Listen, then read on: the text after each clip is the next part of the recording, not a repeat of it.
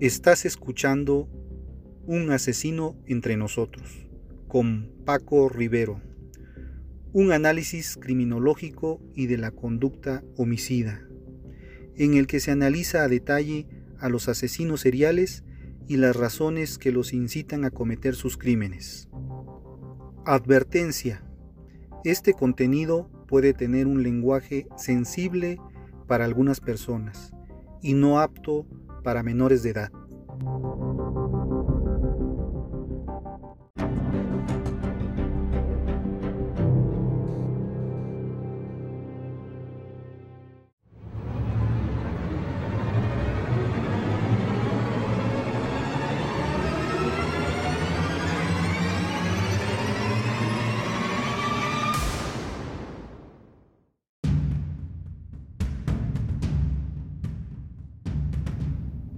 Piensa antes de actuar. La verdadera y única sabiduría es conocer la mente, que puede disponer o gobernar todas las cosas por medio de todas las cosas. Heráclito, citado por Diógenes. Seguramente te habrás preguntado, ¿por qué lo hice? Todos lo hemos hecho en alguna ocasión. ¿Cómo pude ser tan tonto? ¿En qué estaba pensando? Pues no, no estabas pensando. Ese es el problema. En esa cabeza albergas razón e inteligencia. Lo difícil es asegurarte de utilizarlas o frenarlas. Asegurarte de que tu mente está a cargo, no tus emociones, ni tus sensaciones físicas inmediatas, tampoco tus hormonas. Enfócate en tu inteligencia para que haga lo suyo. Este programa es para usted. Sí, ya sé que para usted solo soy una voz, que le han hecho creer que vivir es sencillo y no cuesta trabajo. Que hoy me quiso escuchar con una sonrisa de amigo a pesar del cansancio. Ahora tengo el compromiso tan grande de vencer ese gesto aburrido que le dio su trabajo, la escuela, el transporte, etc. Porque aquí es así, se viene a cumplir y se empieza a mentir, también se miente por convivir o por conveniencia. Y tan solo el pensar que no pueda gustar este programa, me entra un frío de pánico. Yo que sé bien lo que soy y en el sitio que estoy, ahora empiezo a dudarlo. Pero voy arrastrando mi sueño y no me puedo quejar, pero nunca rendirme yo elegí este medio para aportarles algo. Pero qué bonito es saber que están escuchando. Y es bonito porque somos la memoria de uno mismo. Solo les pido que se suscriban. No sé por qué, pero me dicen que es importante que se suscriban. De modo que les doy las gracias por escucharme. Y empezamos con la sección de todo un Paco te anuncio mi próxima, próxima muerte, Cazadores de asesinos seriales, Cuento corto de terror y la frase del día. Espero que les guste, quédense conmigo. Iniciamos nuestra sección de todo un Paco con la culpa. ¿Ustedes saben qué es la culpa? La culpa puede ser normal, es solo un indicador de una enfermedad subyacente cuando los sentimientos se vuelven excesivos, ocurren en todo momento e interfieren con la vida cotidiana. Sentirse responsable o compungido por una ofensa percibida, real o imaginaria, puede ser parte de la reacción de duelo.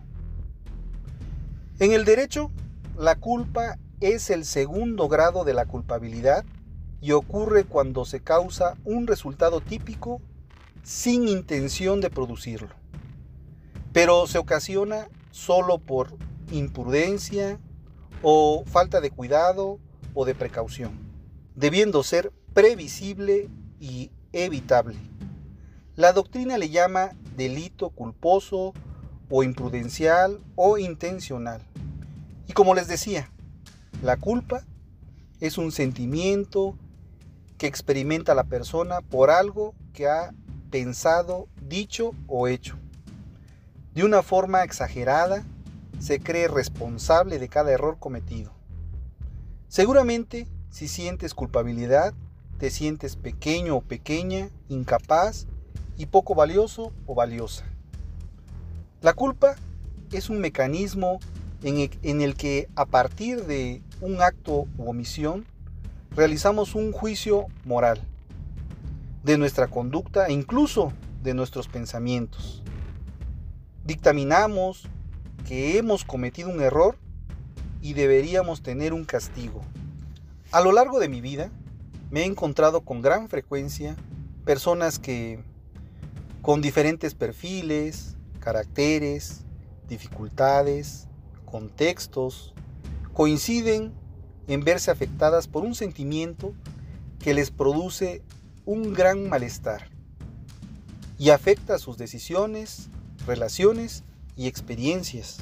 Es un sentimiento que actúa a diferentes niveles y en el que influyen la educación más temprana en la familia, los estereotipos sociales y los propios aspectos psicológicos de la persona.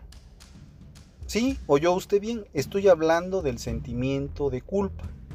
La culpa es un sentimiento tan poderoso como complejo, por su origen y también por la multiplicidad de factores psicológicos con los que se relaciona e interactúa.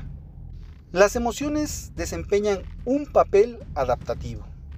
Cuando la culpa actúa de una forma, es decir, cuando la culpa es adaptativa, su función es reconocer los errores y poner en marcha conductas de ajuste y reparación. En este caso, la culpa nos ayuda a no transgredir ciertas normas y códigos éticos. Digamos que enciende un aviso, una lucecita que nos previene de cometer errores que podrían tener graves consecuencias. Es por eso que en este podcast voy a centrarme en la culpa, en la culpa desadaptativa, la que por su intensidad y su frecuencia es fuente de dificultades y desórdenes emocionales. En el resto del contenido, salvo en ocasiones que considere necesarias, no insistiré en ponerle el calificativo. Cuando hablamos de sentimientos de culpa, tenemos que hablar de otros términos y conceptos muy próximos, como son la autoestima, perfeccionismo, rumiación, falta de confianza, autocensura, miedo, asertividad, regulación emocional. En efecto, la culpa está incorporada a muchas de nuestras dificultades emocionales. Y en muchas ocasiones no es fácil identificar si es el origen o la consecuencia. En muchas ocasiones resultan ser ambas. Vamos a tratar de desentrañar qué es el sentimiento de culpa y ayudar a comprender qué podemos hacer para liberarnos de sus efectos más perjudiciales. Pero antes que nada, quiero diferenciar los términos de culpa y culpabilidad, que son habituales y están bien definidos en el ámbito de la jurisprudencia, con el concepto utilizado en el campo de las emociones y la psicología. En este podcast voy a hablar de la culpa en relación a nuestra especialidad, que es la salud emocional. El sentimiento de culpa está en general acompañado de emociones displacenteras como tristeza, angustia, frustración, impotencia o remordimientos, entre otras, y de pensamientos reiterativos o improductivos, y funciona de un modo diferente según su origen temporal. Así que podemos sentir culpa por algo que hicimos o no hicimos en el pasado, algo que estamos o estamos haciendo en el presente, algo que vamos o no vamos a hacer en el futuro. La culpa es un mecanismo en el que a sentir un efecto u omisión realizamos un juicio moral de nuestra conducta, incluso de nuestros pensamientos. Y dictaminamos que hemos cometido un error y deberíamos tener un castigo.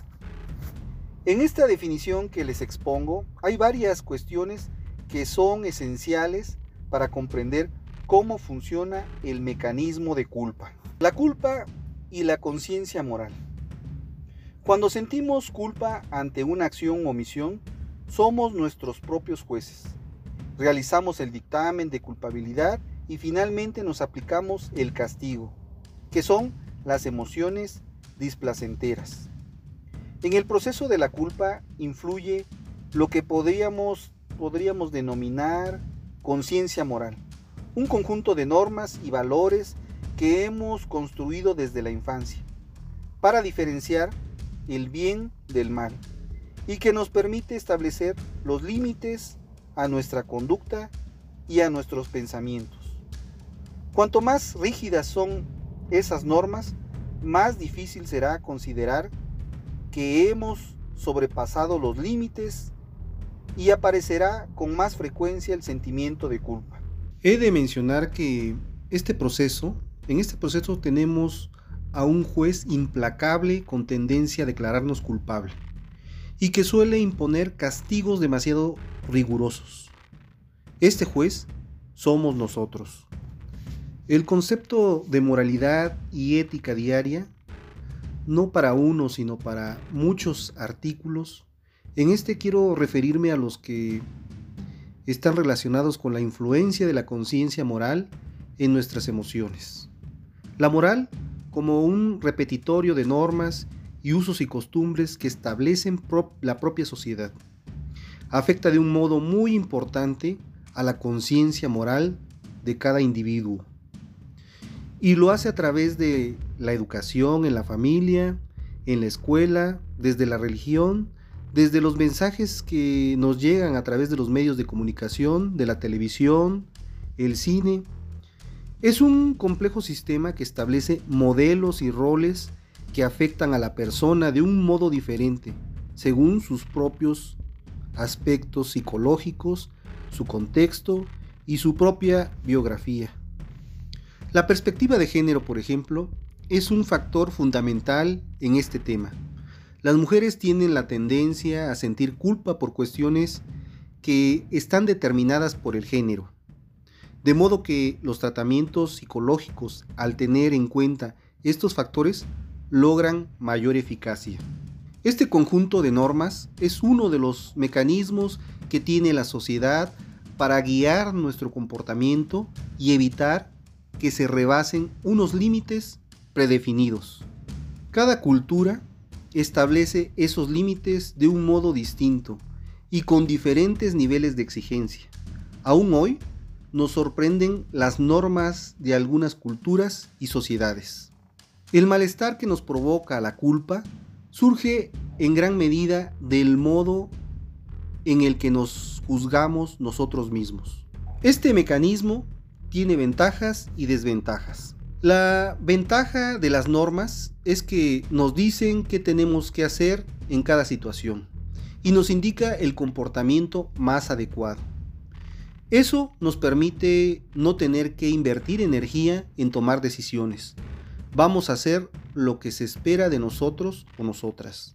Y en general, si cumplimos esas normas, vamos a ser aceptados y no tendremos motivos para sentirnos culpables. Una de las desventajas de las normas es que pueden colisionar con nuestros deseos. En ese caso, cuando las incumplimos, será nuestra propia percepción de las normas y el significado que le demos lo que determinará nuestro sentimiento de culpa. Podríamos decir que la culpa actúa como una medida de control a través de mecanismos emocionales, consiguiendo que las, la persona actúe según unas normas desde la propia autocensura. Ahora vamos con las siete claves que cambiarán tu forma de sentir la emoción que llamamos culpa. En general, te globaliza como persona. Es particular, facilita la concreción, se es responsable de algo concreto. Es inamovible, inmodificable, imposibilidad de cambio. Bloquea, paraliza, facilita la acción. Ejemplo, te vas de viaje, estás en la estación esperando a que salga tu tren. Quieres ver desde qué andén puede salir tu tren. Así que te acercas un momento a la taquilla y cuando vuelves te han robado la maleta, con la cartera y todos tus papeles personales y el dinero. Mira lo que he hecho. ¿Cómo se me ocurre? Soy un inútil, todo lo hago mal, no sirvo para nada. Vaya, he tenido un despiste y mira lo que ha ocurrido. En las estaciones hay que estar muy atento, porque si te descuidas te pueden robar la maleta o algo más. Ahora, ¿qué voy a hacer? Esto me pasa por imbécil. ¿A quién se le ocurre? No, no soy capaz ni de cuidar mi propia maleta. Voy a tener que ir a denunciarlo a la policía. Y voy a ver cómo resuelvo todo esto, para irme lo más pronto posible. Pues nada, por tonto te has quedado sin viaje. Y encima de todo, te ha salido un ojo de la cara. Bueno, esto ya no puede cambiar, pero debo de poner más atención de ahora en adelante para que esto no me vuelva a ocurrir. Pues bien, el sentimiento de culpa nos limita y condiciona. Genera emociones que nos mantienen en la inactividad y en el bloqueo. Dificulta avanzar hacia nuestras metas y aspiraciones y perjudica nuestras relaciones sociales, laborales, afectivas y familiares. Pero hay muy buenas noticias. La culpa es un mecanismo que depende de aspectos psicológicos sobre los que podemos actuar. Podemos aprender y mejorar recursos y capacidades que definitivamente nos liberan de la culpa desadaptativa y en cambio nos hagan personas responsables.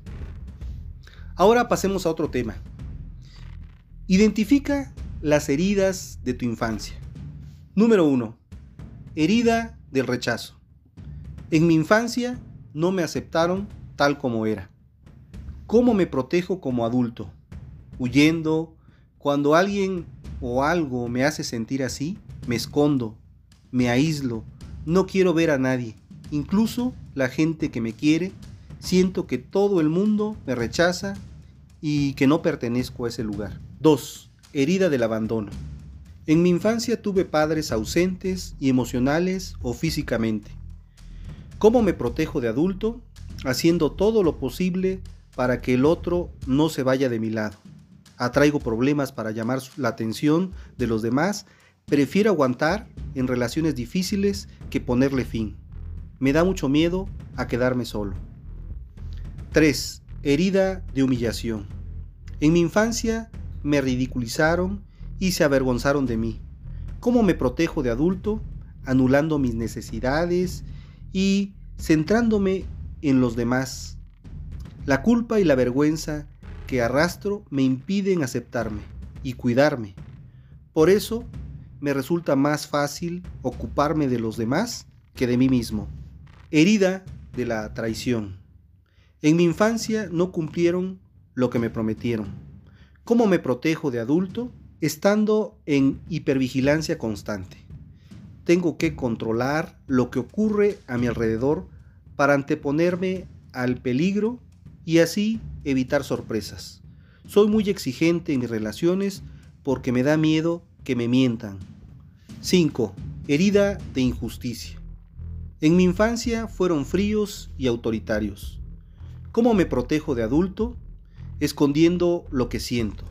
Soy muy sensible, pero no lo demuestro. Me exijo mucho a mí mismo porque creo que se me aprecia por lo que hago y no por lo que soy. Me cuesta comprometerme por miedo a equivocarme. Es momento de sanar nuestras heridas.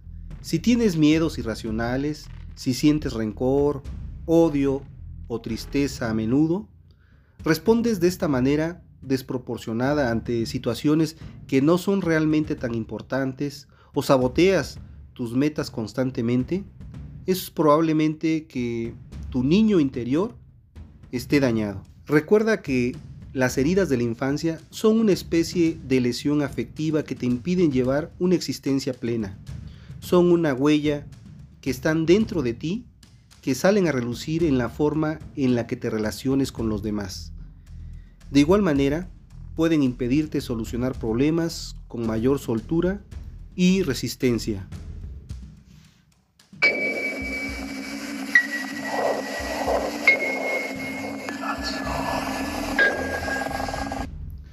Por la noche me viene a ver. Estudio ciencias forenses y una de las materias exige ir a la morgue para hacer nuestras prácticas. Recuerdo que a cada uno de mis compañeros le dieron un cuerpo para estudiar. A mí me tocó una señora que acababa de morir. Apenas hace un mes había muerto de insuficiencia respiratoria. Se le complicó y nos explicaban por qué el corazón le había crecido y se le había llenado los pulmones de agua. Yo me quedé mirándola fijamente mientras pensaba lo que habría sufrido en sus últimos momentos al no poder respirar. De pronto noté que la señora estaba respirando y vi cómo le costaba hacerlo. Me asusté demasiado y comencé a gritar que estaba viva. Cuando mis compañeros llegaron, no había nadie en la bolsa de cadáver. Estaba vacía. Todos mis compañeros me veían con recelo y otros se burlaron de mí. Les juré que era cierto, pero no me creyeron. Esa noche llegué a mi casa y mientras que terminaba de hacer la tarea, sentí como si alguien estuviera detrás de mí, lo cual es raro porque vivo solo. Al darme la vuelta, vi a la señora de la morgue con una mirada fija en mí. Me asusté demasiado y tiré todo lo que estaba en la mesa. Al preguntarle con voz de miedo y terror, ¿qué quiere? Se me acercó y me susurró al oído. Quiero que sientas cómo es que te miren con repulsión durante unos minutos. Empecé a gritar y como pude salí corriendo de la casa. Después de eso me mudé con mi papá y él me cuenta que a veces se le aparece una señora enfrente de nuestro patio, que solamente se nos queda viendo.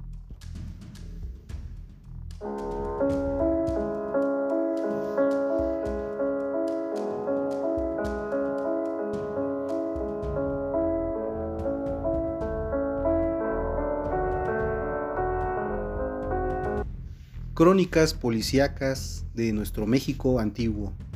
Luis Romero es llevado a la escena del crimen.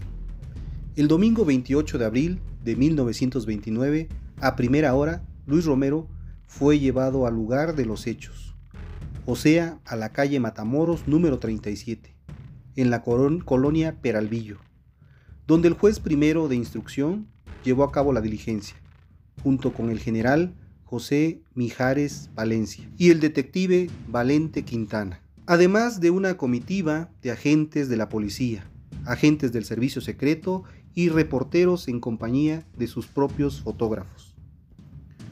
Algo evidente que se podía apreciar en Luis Romero era que ya no era el de días anteriores, con una actitud prepotente y altanera, sino todo lo contrario, se le veía cabizbajo y moralmente deshecho.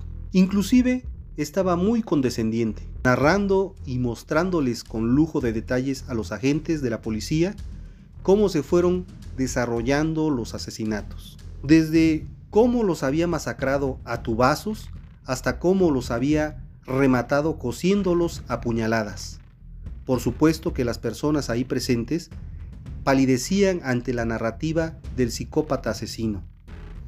Pero déjenme contarles que afuera del domicilio se calculaba que habían entre hombres y niños y mujeres, habían aproximadamente 300 personas que querían conocer al asesino desalmado que había masacrado a las cuatro personas indefensas y pedían a gritos que se les entregara para que pudieran despedazarlo.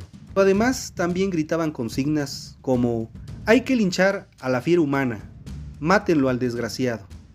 Gracias a los gendarmes y al detective Valente Quintana, Luis Romero no fue linchado en ese momento por la multitud que clamaba justicia, en tanto que en el interior de la vivienda solo podían estar presentes personas acostumbradas a ver ese tipo de escenas dantescas. Tan solo traten ustedes de visualizar en su mente el interior de la casa, donde se encontraba en el piso verdaderos charcos de sangre ya seca, huellas de manos ensangrentadas en las paredes, mechones de cabello y pedazos de masa encefálica por todos lados, donde días antes habían encontrado los cuerpos ya sin vida de cuatro personas inocentes, además de plumas verdes regadas por todo el piso pertenecientes al perico. Todo esto generó en Luis Romero muchísima presión, al grado que estalló en llanto de manera inconsolable por 10 minutos. Pero después de todo, un día agotador, donde tenían que estar recabando información y evidencias, por fin la comitiva de agentes se regresó a la jefatura de policía, donde el juez primero y el detective Valente Quintana rindieron su declaración en la que manifestaron hallarse convencidos de que, efectivamente, después de la reconstrucción, el único asesino había sido Luis Romero. Y hablando de Luis Romero, este fue encerrado inmediatamente en su celda de los separos. Al día siguiente por la mañana, sin darle aviso a la prensa, Luis Romero fue trasladado a la cárcel general de Belén, por segunda ocasión, recordamos que la primera vez se le había acusado de haber asesinado a su amigo, pero gracias a que su padre había dado mucho dinero, lo habían logrado liberar a los pocos meses. Pero en esta ocasión, al parecer, no sería tan fácil sobornar a las autoridades por un cuádruple asesinato. De modo que no les quedó más remedio que permanecer en su celda en espera de su juicio. Y hablando de juicio, después de su confesión donde aceptaba su total culpabilidad, de inmediato se procedió a formar el proceso judicial en su contra. El juez designado fue el licenciado Ramiro Estrada. El agente del Ministerio Público fue el licenciado Juan López Moctezuma. El defensor de oficio que se le asignó a Luis Romero fue el licenciado Eduardo Vicoy, quien al poco tiempo abandonó la causa ya que solicitó una licencia de su cargo por enfermedad. En su lugar fue nombrado el licenciado Raúl Banuet, pero estando consciente de lo difícil de la causa, también se le encomendó al licenciado Faustino Guajardo. A pesar de esto, con la arrogancia y aires de grandeza que caracterizaban a Luis Romero, los despreció y solicitó un abogado de paga. Pero no quería cualquier abogado, quería al mejor. Y como siempre, su familia haciendo un gran esfuerzo y cumpliéndole todos sus caprichos, consiguió que lo defendiera un reconocido defensor de causas difíciles, nada más y nada menos que el licenciado querido Moeno. Y ustedes se preguntarán, ¿quién era querido Moeno? Pues resulta que era uno de los licenciados más prestigiados de la época. Había sido diputado durante el régimen del general Porfirio Díaz. Posteriormente ocupó varios cargos públicos en los gobiernos de Francisco y Madero y Victoriano Huerta. Además, era un gran orador desde la tribuna parlamentaria. Difícilmente perdía un caso. Y sumado a eso, en los últimos años había obtenido tres absoluciones en casos difíciles. Uno de ellos fue el de Alicia Olvera en el año de 1923, el de María Pilar Moreno en el año de 1924 y el de Nidia Camargo Rubín en el año de 1926, todas ellas acusadas de homicidio. En una ocasión un reportero le preguntó al licenciado Moeno, ¿por qué aceptó defender a Luis Romero? Acepté porque la madre del señor Romero me lo pidió de rodillas, respondió el licenciado y agregó, además considero que todo criminal debe ser defendido, pues el derecho de defensa es noble y sagrado. Y claro está que no intentaré que el crimen quede impune, sino trataré de obtener la mayor benevolencia posible para el señor Romero. En un titular del periódico Excelsior del 6 de mayo de 1929, mencionaba lo siguiente, el licenciado querido Moelo defenderá al criminal Ruiz Romero Carrasco. Por otro lado, tras concluir las diligencias del proceso de instrucción en contra de Luis Romero, se estableció como fecha tentativa el mes de junio para efectuar el juicio. Mientras todo esto sucedía, los principales periódicos daban cuenta del día a día de los acontecimientos de este crimen, del cual no se tenía registro de algo similar en los anales de la criminología. Por ejemplo, en uno de los titulares del periódico La Prensa mencionaba lo siguiente. En esta vez la policía ha estado a la altura de las grandes policías de otros países y merece bien de la sociedad, porque ha privado a esta de uno de los criminales más peligrosos de México. Y esto que mencionaba el periódico no era ninguna mentira, pues la sociedad y las mismas autoridades reconocían el trabajo tan excepcional que habían realizado durante los nueve días desde los asesinatos. El profesor Benjamín Martínez, que era el jefe de la oficina de identificación, y sus ayudantes Beltrán y Quijano, los cuales trabajaron incansablemente hasta lograr que el asesino quedara convicto y confeso del cuádruple crimen. También se reconoció una vez más al elogiado no solo por sus superiores, sino por la sociedad en general, al mejor detective mexicano, al señor Valente Quintana, quien, quien días antes ya había logrado esclarecer el entramado del crimen del cuádruple asesinato. Y aunque parezca difícil de creer, todo el mes de junio había transcurrido prácticamente sin mayores novedades en el caso. Lo único relevante fue que Luis Romero había presentado un documento donde declaraba que no se presentaría ante el jurado, pues se acogía al beneficio que le daba el artículo 27 del Código de Procedimientos Penales. Además calificó las audiencias del proceso como un simulacro y un zancocho en el que predominaba el sensacionalismo. Rápidamente los diarios especularon que la negativa de Luis Romero no era otra cosa que una nueva estrategia de su abogado para ganar tiempo. En un titular del periódico Excelsior del 28 de junio de 1929 menciona lo siguiente. Luis Romero Carrasco se niega a asistir ante el jurado. Ante la constante negativa por parte de Luis Romero, el juez Ignacio Bustos declaró a la prensa lo siguiente. Ante la negativa del señor Romero, de ser necesario, se llevará por la fuerza al salón del jurado en el Palacio Penal de Belén.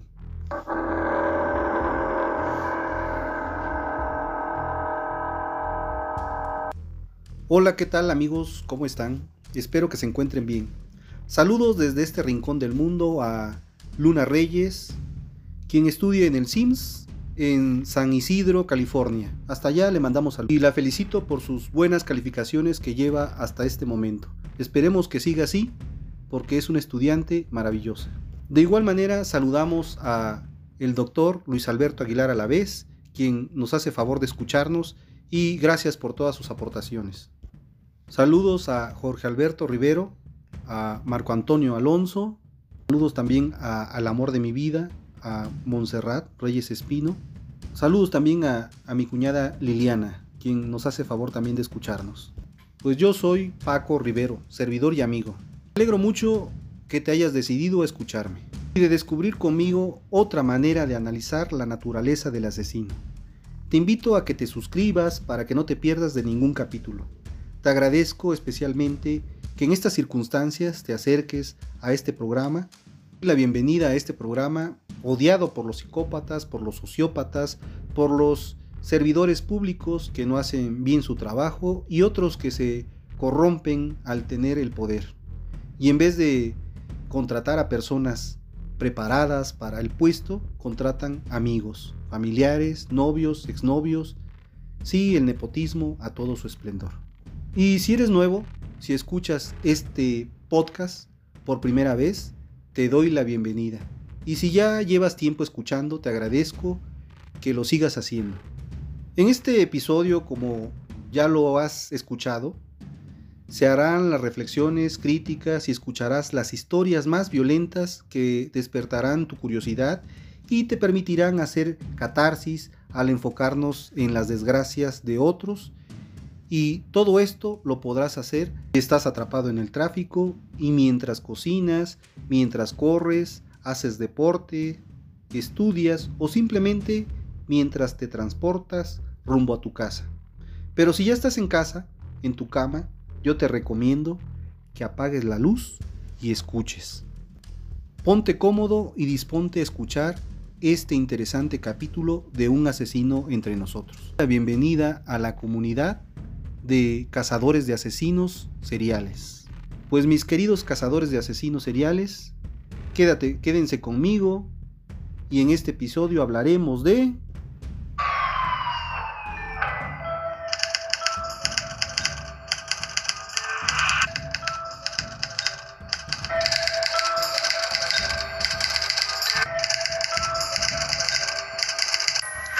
Pedro Rodríguez Filo.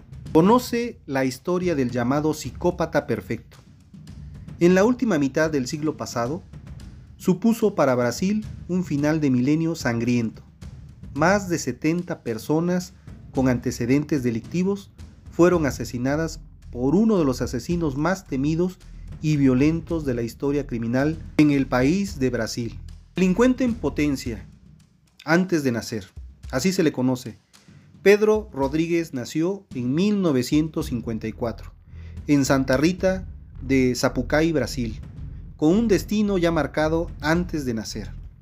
Con una patada en el vientre gestante de su madre, le ocasionó grandes daños cerebrales, agresión que le supondría al feto un factor importante en su enfermedad mental. El artífice fue su padre, también influyó el ambiente social conflictivo que la guardaba más adelante. Su infancia estuvo marcada por la violencia de su entorno familiar y social. Trabajó en un matadero de aves, en contacto directo con la muerte y el maltrato animal.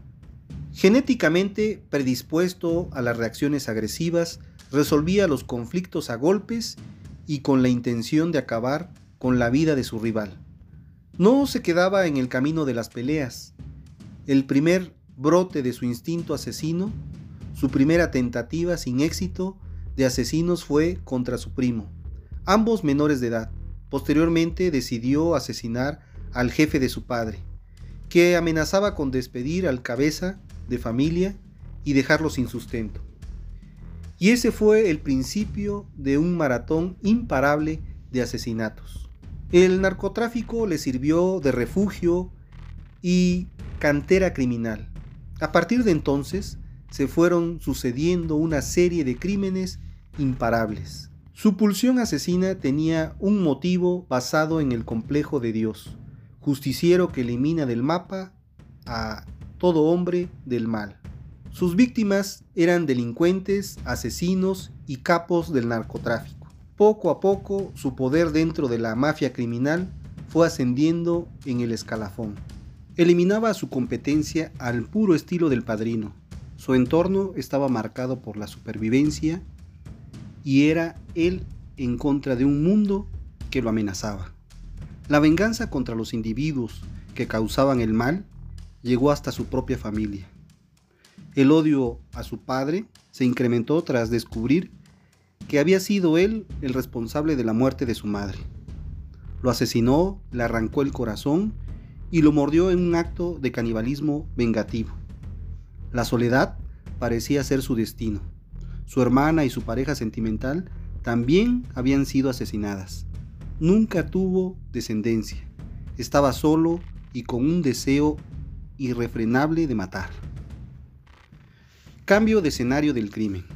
El 24 de mayo de 1973 fue detenido y condenado a 129 años de cárcel. Su nueva vida en prisión fue aún más productiva. Sumó alrededor de 47 asesinatos a su elenco y una condena de 400 años. Era un recluso temible que asesinaba por capricho, justificando que solo mataba a criminales. Entre sus múltiples víctimas se encuentra también el asesino de su única hermana. Actualmente sigue cumpliendo condena en prisión. Ahora vamos con un perfil criminal hecho a conciencia minuciosamente. El maníaco brasileño es una máquina de matar imparable. De hecho, ni siquiera lo esconde, lo lleva tatuado en su brazo. Mato por placer. Su perfil psicológico engloba todos los rasgos de, de la personalidad de un perfecto psicópata asesino en serie, con una infancia traumática rodeado de violencia y malos tratos. Daño cerebral provocado por una patada de su padre al vientre materno. La zona afectada está relacionada con la empatía. Maltrato animal, trabajaba en un matadero de aves, en contacto directo con la muerte egocéntrico. Todo gira en torno a él y su voluntad. Lo que le estorba lo elimina. Antisocial. Desprecio evidente por el ser humano y violación de las normas sociales. Impulsivo e irresponsable. Falta de perspectiva futura sobre las consecuencias de sus actos. Paranoico. El mundo era una amenaza. La única forma de estar a salvo era el asesinato. Complejo de Dios, se sentía con el poder divino de la justicia sobre los hombres. Matar a criminales le eximía de la culpa. Falto de empatía y remordimiento, aparte de las causas biológicas, no sentía el mínimo arrepentimiento por sus actos, la víctima lo merecía. El placer de matar, lema tatuado en su brazo. Asesino compulsivo, la suma de víctimas denota la incapacidad de parar de matar. Narcisista. Su afán de popularidad le lleva a conceder entrevistas donde se vanagloria de los crímenes cometidos. Este asesino de criminales, llamado Pedrino Matador, el asesino que podría haber inspirado al personaje de ficción Dexter Morgan, acabó con la vida de 70 criminales por venganza y placer a partes iguales. Es un asesino en serie que llamó la atención por su modus operandi. Perseguía y mataba a otros asesinos, igual que Dexter Morgan, el popular personaje de la serie de televisión. A lo largo de su carrera delictiva, cometió al menos 70 homicidios, 10 de ellos antes de cumplir los 18 años. Fue considerado por muchos el psicópata perfecto. Los médicos que atendieron el parto apreciaron que el bebé tenía una herida en la cabeza, la cual es probable que se diera por las frecuentes palizas que el padre le propinaba a la madre mientras estaba embarazada. Dentro de sus andanzas como psicópata empezaron a una edad temprana. Afirmó que sintió la necesidad de matar por primera vez a los 13 años en una pelea con un primo mayor, empujó al joven contra una prensa de caña de azúcar y casi lo mata.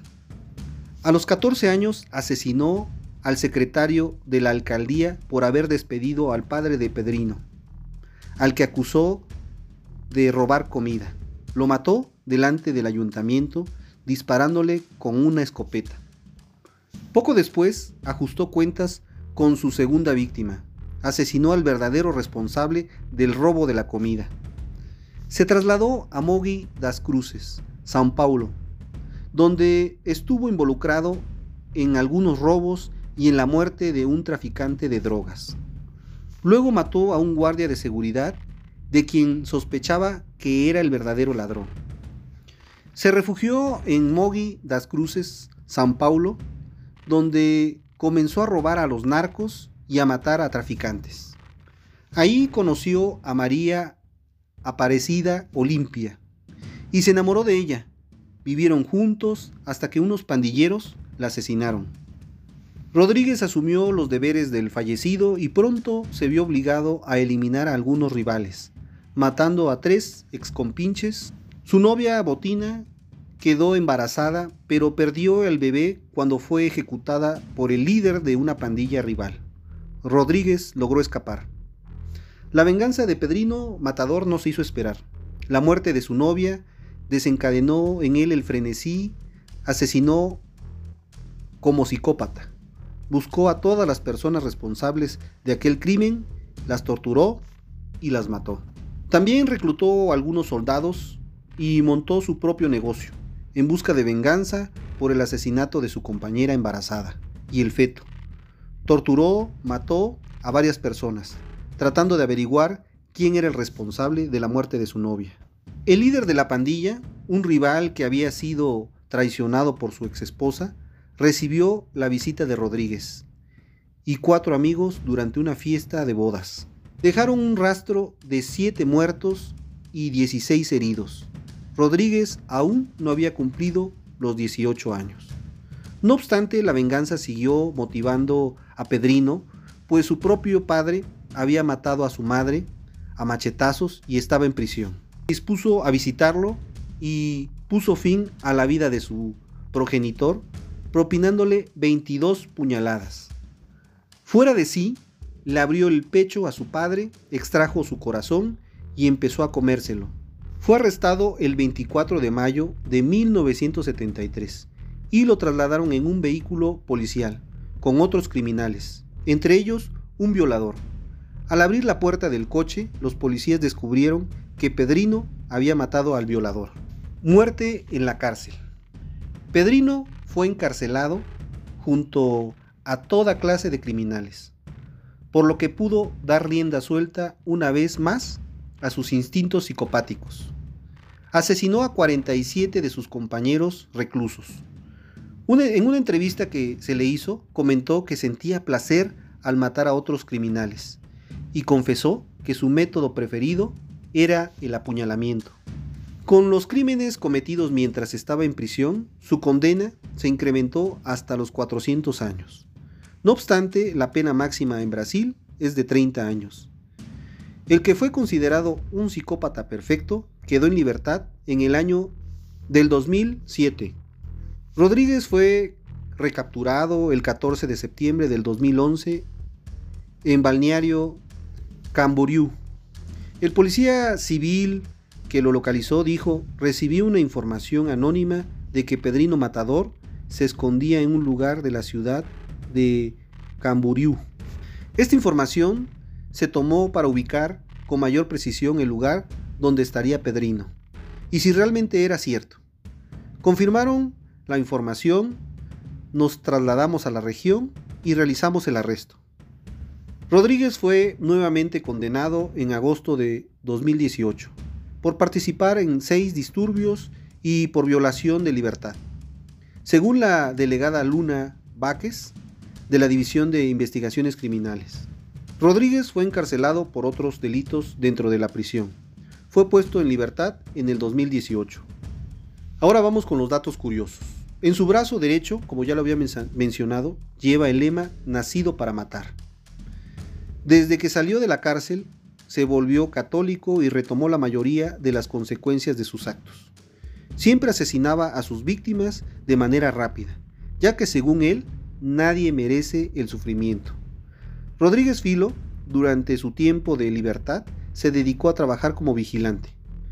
En una entrevista del 2018 mencionó que le gustaría asesinar a Branco, el asesino y pedófilo en serie más famoso de Brasil en la actualidad. Inspiró a la realización de la serie Dexter. Por la lista de delitos y su comportamiento en la cárcel, se unió a la lista de asesinos que cita la escritora Ilana Casoy en su libro Serial Killers.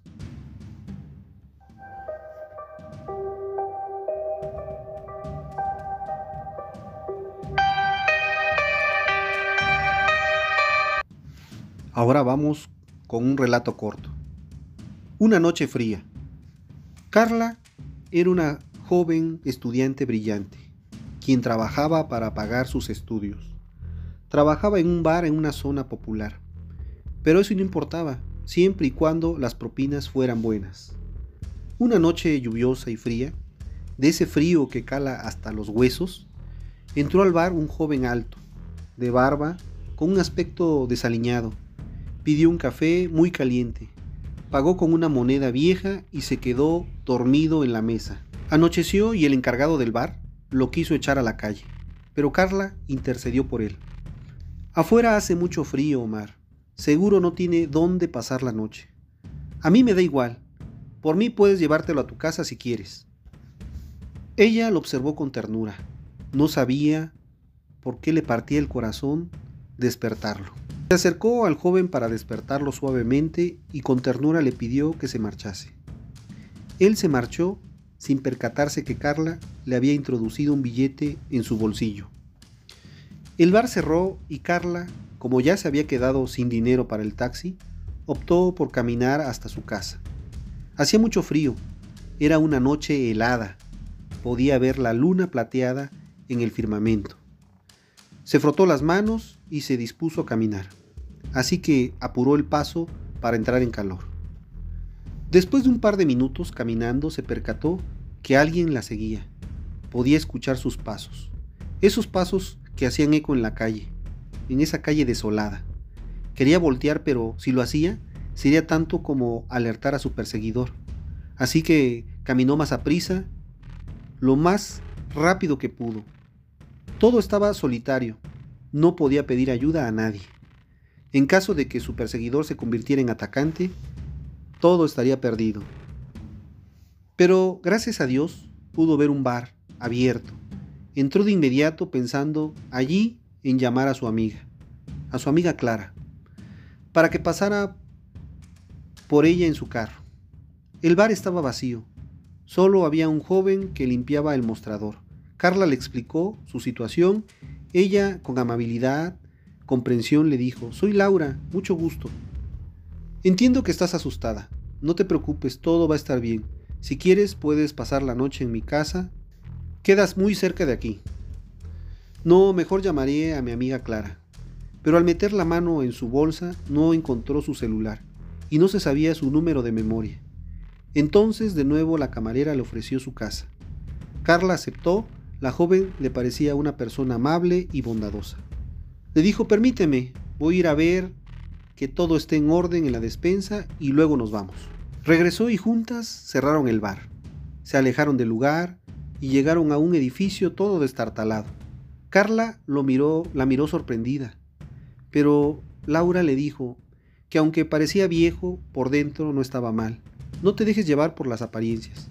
Entraron y todo parecía ruinoso pero no tuvo tiempo de decir nada más. Cuando de la nada un hombre surgió de las sombras, agarró con fuerza a Carla, tapándole la boca. En su desesperación forcejeó por unos instantes, pero fueron inútiles. Solo se podía ver en sus ojos el terror y su desesperación. Mientras Laura, la camarera, solo disfrutaba la escena. Pudo darse cuenta que no la ayudaría, que había caído en una trampa, por confiada. Solo veía cómo sonreía. Pensó en sus adentros Carla. Las ironías de la vida. Por huir de un chico malo, caí en manos de otro peor. Laura, la camarera, le dijo a Carla, Él es mi hermano gemelo. Le gustan las mujeres jóvenes como tú. Lo llamé mientras iba a la despensa.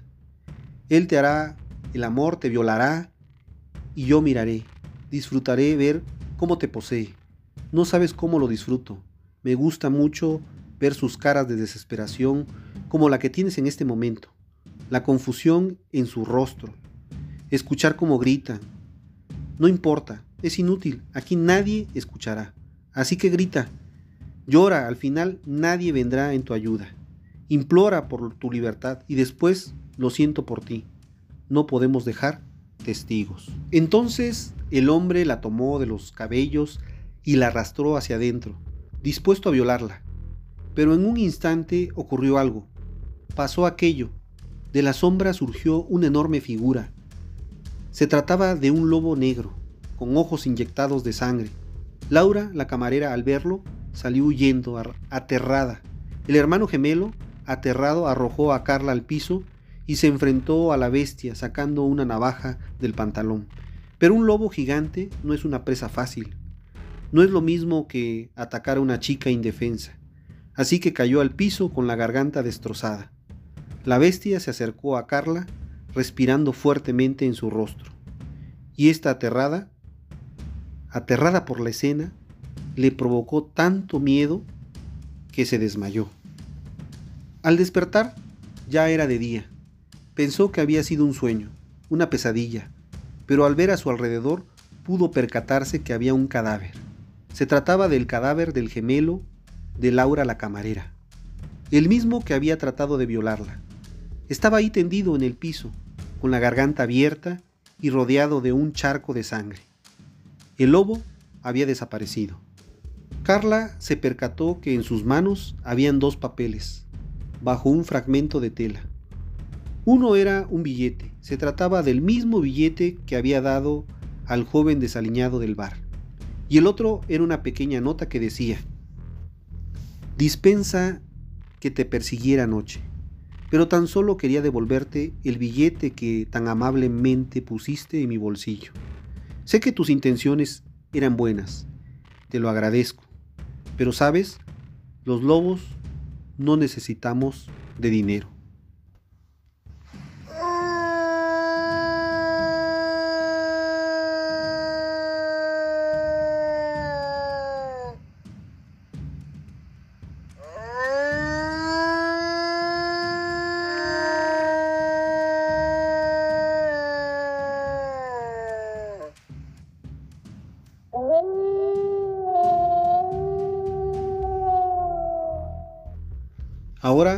Con la frase del día. Cuando odiamos a un hombre, odiamos en su imagen algo que llevamos en nosotros mismos. Lo que no está bien en nosotros mismos nos deja indiferentes. Hermann Heisen. Pues muchas gracias por haber llegado hasta el final.